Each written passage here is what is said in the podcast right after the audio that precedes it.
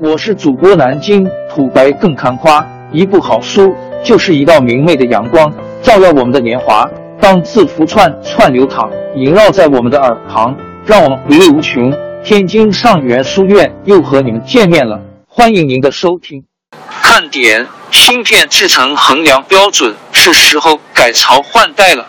这东西八月六日消息，随着芯片制成逐步推进到五纳米及以下。下一步技术节点将会朝着哪个方向？如何发展，也成为了业内人士十分关注的话题。过去人们谈及芯片制程发展，往往都绕不开英特尔创始人之一戈登·摩尔早年提出的摩尔定律：芯片上的晶体管数量约每隔十八至二十四个月增加一倍，性能也将提升一倍。但如今芯片制成节点已步入缓慢发展的阶段，同时有业内人士希望在十年内将节点从五纳米推进至一纳米。到时摩尔定律是否会彻底失效？衡量半导体进步的方法又有哪些？如何从度量的角度重新看待半导体发展？针对这一话题，IEEE 美国电气。电子工程师学会在旗舰刊物《IEEE Spectrum》中特别发表了一篇文章，认为在摩尔定律逐渐失效的当下，现阶段以芯片制成来命名的方法一不够准确，需要提出一种新的芯片命名方法来标志半导体行业的发展。其中，GMT 度量法和 LMC 度量法则。是目前学术界内较为主流的两大新命名法。以下为致东西编译原文：传统芯片命名法标准、三级长度和金属半截距。当前行业对半导体技术节点系统的命名方法与芯片实际的物理特征之间存在脱节，并且这一命名错误的现象已持续了大约二零年。例如。命名七纳米的晶体管，实际上它的关键特征要比物理七纳米大得多。也就是说，即便行业不再需要对 CMOS 晶体管的几何结构进行压缩，同时以节点为中心的半导体发展观点不能再像以前一样为行业指明前进的方向。在二十世纪九十年代中期之前。逻辑技术节点等同期制造的 CMOS 晶体管的三级长度，有一种用来衡量晶体管集成密度的度量标准，主要是尺寸，也称为金属半截距 （metal half pitch） 和三级长度 （gate length）。其中，金属半截距是芯片从上一个金属互联起点到下一个金属互联起点的一半距离。在二维晶体管设计中，三级长度主要是测量晶体管原极和漏极之间的空间。该空间里有着能控制原极和漏极之间电子流动的三级堆栈。由于三级的长短影响着开关器件的速度，因此三级长度是决定晶体管性能的最重要尺寸单位。在三级长度和金属半截距大致相等的时代，它们代表了芯片制造技术的标志性特征。每一代芯片的三级长度和金属半截距通常都会缩小百分之三十，使得晶体管密度增加一倍，面积减半。直到二十世纪九十年代中期，三级长度和金属半截距的数据发展开始不一致。为了继续推动芯片速度和效率的发展，芯片制造商积极缩小了三级长度。例如，使用所谓的一百三十纳米节点制造的晶体管，实际上有七十纳米的三级。这一方式导致的结果是，摩尔定律密度不断加倍延续，但三级长度会不成比例的缩小。在大多数情况下。行业仍然遵循旧的节点命名习惯，基于此，行业应该寻找一个更好的替代方式来标记半导体行业的里程碑发展。TMT 命名法创建逻辑的最小公分母。二十一世纪初，工程师们找到了让芯片不断改进的方法，例如，部分晶体管通过应变硅技术，可使电荷载流子能在较低的电压下更快地迁移，从而提高 CMOS 器件的速度和功率效率，且不会使三级长度变得更短。由于电流泄漏问题，研究人员需要。对 CMOS 晶体管的结构进行调整。二零一一年，英特尔在开发二十二纳米工艺节点时，改用了 FinFET 工艺技术，使芯片三级长度为二十六纳米，半截距为四十纳米，鳍片为八纳米。IEEE 终身研究员和英特尔资深人士 Paul Gargini 谈到，现在行业中普遍使用的节点命名方法。在未来将毫无意义，因为它与芯片上实际相关的任何尺寸都没有关系。因此，芯片行业需要寻找一个新的衡量标准。一个解决方案是简单的根据晶体管重要实际特性的大小重新调整命名法，但这并不意味着回到用三级的长度来命名，而是使用两种方法来表示制造逻辑晶体管。所需面积的实际限制，其中一种叫做接触栅间距，指一个晶体管三级到另一个晶体管三级之间的最小距离。另一个重要的度量是金属间距，主要测量两个水平互联之间的最小距离。嗯，首席研究工程师 Brian Klein 解释。这两个度量标准是在新制程节点中创建逻辑的最小公分母。两个值的乘积估计了晶体管的最小可能面积。今年四月，IEEE 国际设备和系统路线图 （EDS） 主席 Gargini 提出，建议芯片行业采用接触式三级截距 （G）、金属截距 （M）、层数 （T） 这三项指标来。回归现实，要评估晶体管密度，你只需要知道这三个参数。高经理说，ADS 的路线图显示，行业即将推出的五纳米芯片的接触栅距为四十八纳米，金属间距为三十六纳米，并具有单层结构及公制 G 四八 M 三六 T 幺 GMT 方法。光刻技术的局限性及紫外光刻。EUV 是当前行业最先进的光刻技术，其依赖波长为一百三十五毫米的光，这意味着芯片尺寸将很快停止缩小，芯片制造商将不得不转向单片 3D 集成，增加晶体管层次，以保持硅 CMOS 密度的增加。这样这方法通过说明三级节距和金属节距的大小。以及层数来对此进行标注，与节点命名法一样，GMT 度量标准的三级间距和金属间距值将在未来十年内继续缩小，但它们的发展速度会越来越慢。按照目前进展，大约需要十年后才可达到终点。届时，金属间距将接近极紫外光刻 EUV 能解决的极限。大约在二零二九年，我们的光刻技术就会到达极限。高经理认为，在这之后，芯片技术前进的方向就是堆叠，这是增加晶体管密度的唯一方法。与此同时，层数 T 将变得非常重要。目前先进的硅 CMOS 是单层晶体管，由十几个金属互联层连接到电路中。如果能构建两层晶体管，器件的密度将提高一倍。十多年来，工业研究人员一直在探索生产单片 3D 集成电路的方法。这种芯片是将晶体管层层叠起，但这并非易事，因为硅加工的温度通常很高，以至于建造一层时会对另一层造成损坏。目前，比利时纳米技术。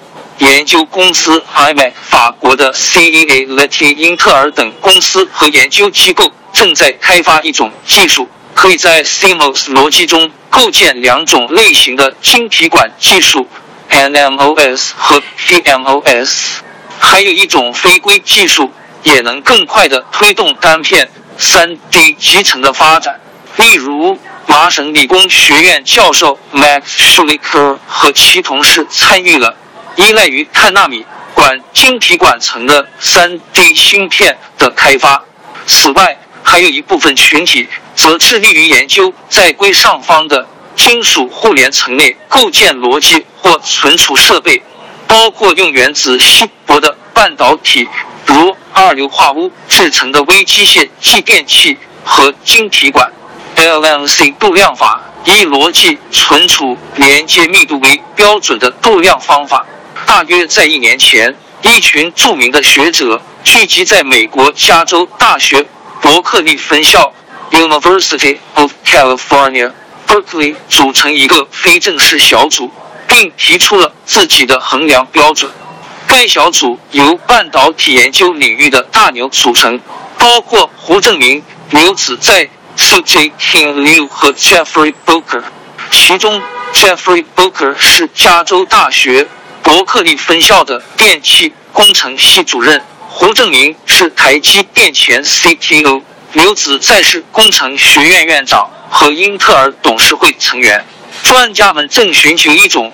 能避免节点终结的度量标准，在他看来，这个度量最重要的是不会像现在的制程命名法一样发展到一纳米以下，越趋近于零就越难命名。这意味着该数字应随着半导体技术的进步而加大，而不是减小。同时，它还必须是简单和准确的，与改进半导体技术的主要目的相关。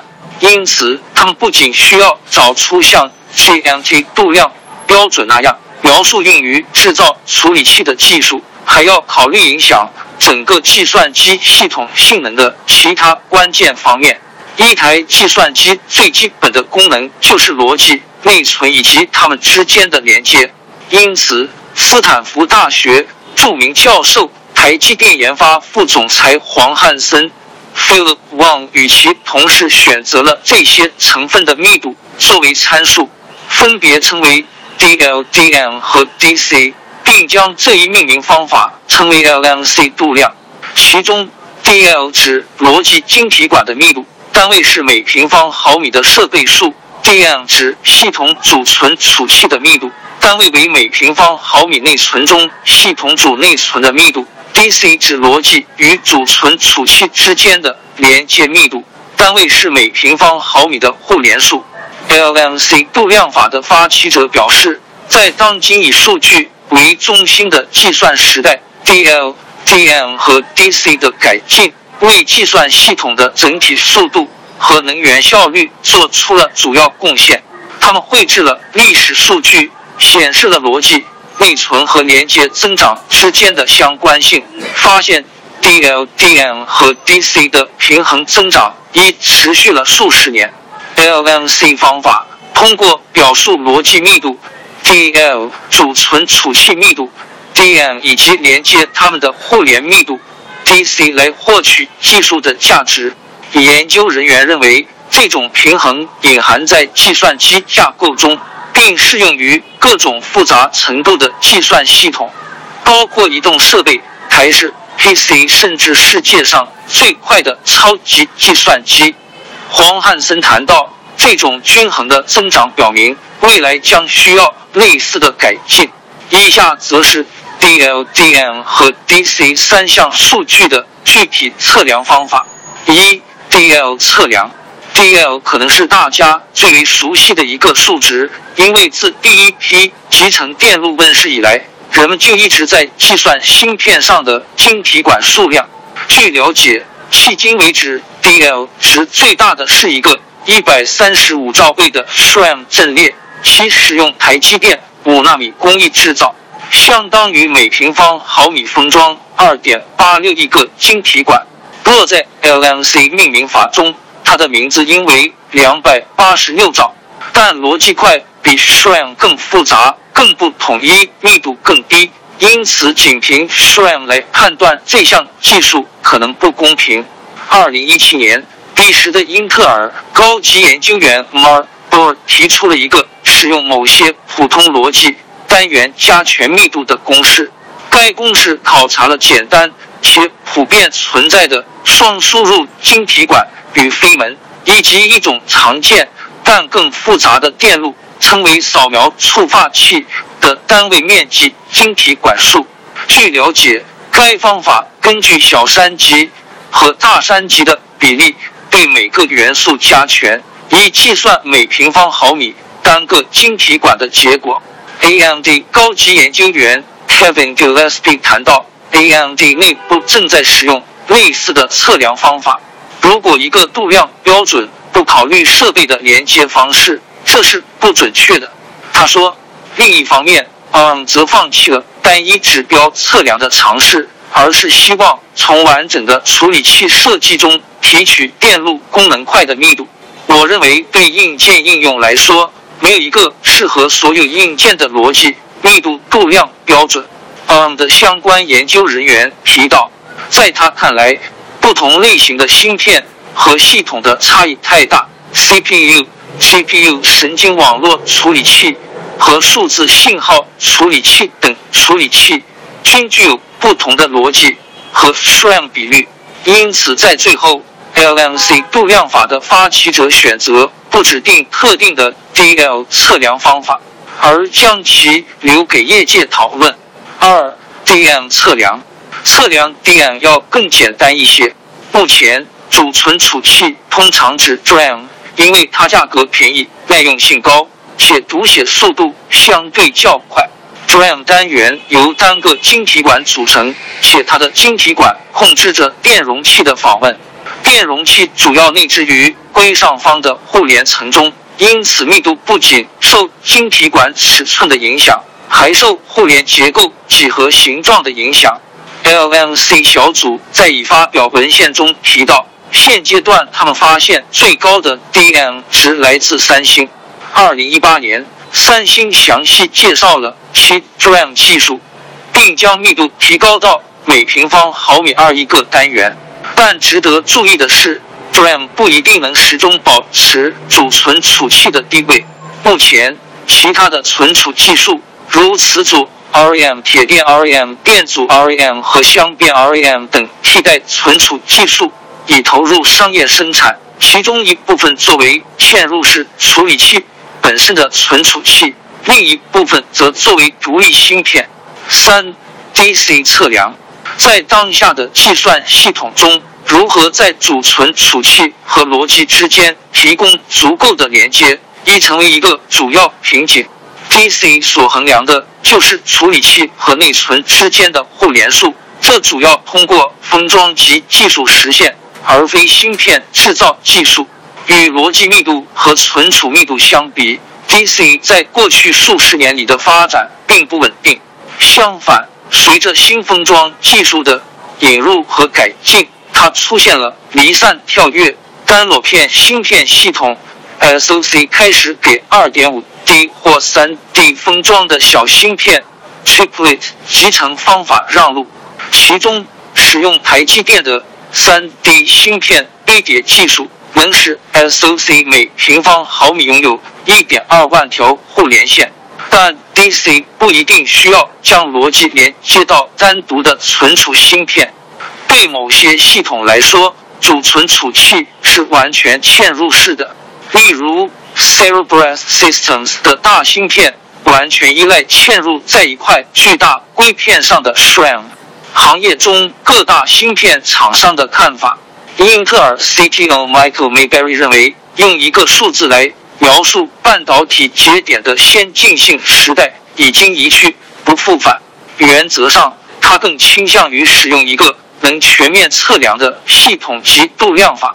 他希望 LMC 能拓展更多详细的测量方法，包括制定要测量的数据和测量方式，例如 DM 值。它可能需要。与其处理器所在同一芯片封装内的存储器相关，但目前看来，像 LMC 一样基于密度的度量法，以及像 GMT 那样基于光刻技术的度量法，都离芯片代工厂和存储芯片制造商客户的需求相去甚远。AMD 的 Gillespie 谈到，每一个芯片设计都围绕着面积、密度、性能、功率和成本四个轴进行权衡，但没有一个单独的数字可以反映出节点的性能好坏。内存和存储最重要的衡量标准仍然是单位成本。全球第三大 DRAM 制造商美光科技 （Micron Technologies） 高级研究员兼副总裁 Bertes Sin Santu 谈到，除了内存和存储之外，基于特定市场应用的各种性能指标也需密切考虑。除此之外，还有一派认为。目前芯片行业还不需要新的度量标准，这些方法只有在以晶体管缩放为主导的应用中才有用。格罗方德 （Global Foundries） 负责工程和质量的高级副总裁 Greg Bartlett 认为，目前只有少数几家公司在先进制程领域进行研发和生产，他们的客户和应用数量也有限，因此新的测量方法。与绝大多数半导体行业的关联度不大。据了解，格罗方德在二零一八年时宣布停止进军七纳米领域。现阶段，全球只有英特尔、三星和台积电三家公司在追求最后几个 CMOS 逻辑节点，但这三家公司却占据了全球半导体制造领域的绝大部分市场。在 Bartlett 看来，CMOS 逻辑与专用技术，如嵌入式非易失性存储器、毫米波无线电的集成，对行业的未来至关重要，而不是缩放晶体管大小。但对许多半导体消费者来说，持续缩小晶体管尺寸非常重要。尽管出于不同的原因，LMC 度量法。和 GMT 度量法的发起者都有一种紧迫感。对于黄汉森和 LMC 的支持者来说，在晶体管缩放重要性不高的时代，半导体行业需要明确自身长期发展的方向，才能招募到技术人才来共同推动行业发展。对于 g a r g i n i 和 GMT 的支持者来说，GMT 度量法的提出是为了保持行业的正常发展。在 g a r g i n i 看来，没有度量标准的同步发展，行业的效率就会降低。直到硅 CMOS 完全停止收缩，我们还有十年的时间。他说：“王朝更迭，江山易主，世事山河都会变迁。其实我们无需不辞辛劳去追寻什么永远，活在当下。”做每一件自己想做的事，去每一座和自己有缘的城市，看每一道动人心肠的风景，珍惜每一个擦肩的路人。纵算经历颠沛，尝尽苦楚，也无怨悔。感谢您的收听，朋友们，让我们下期再见。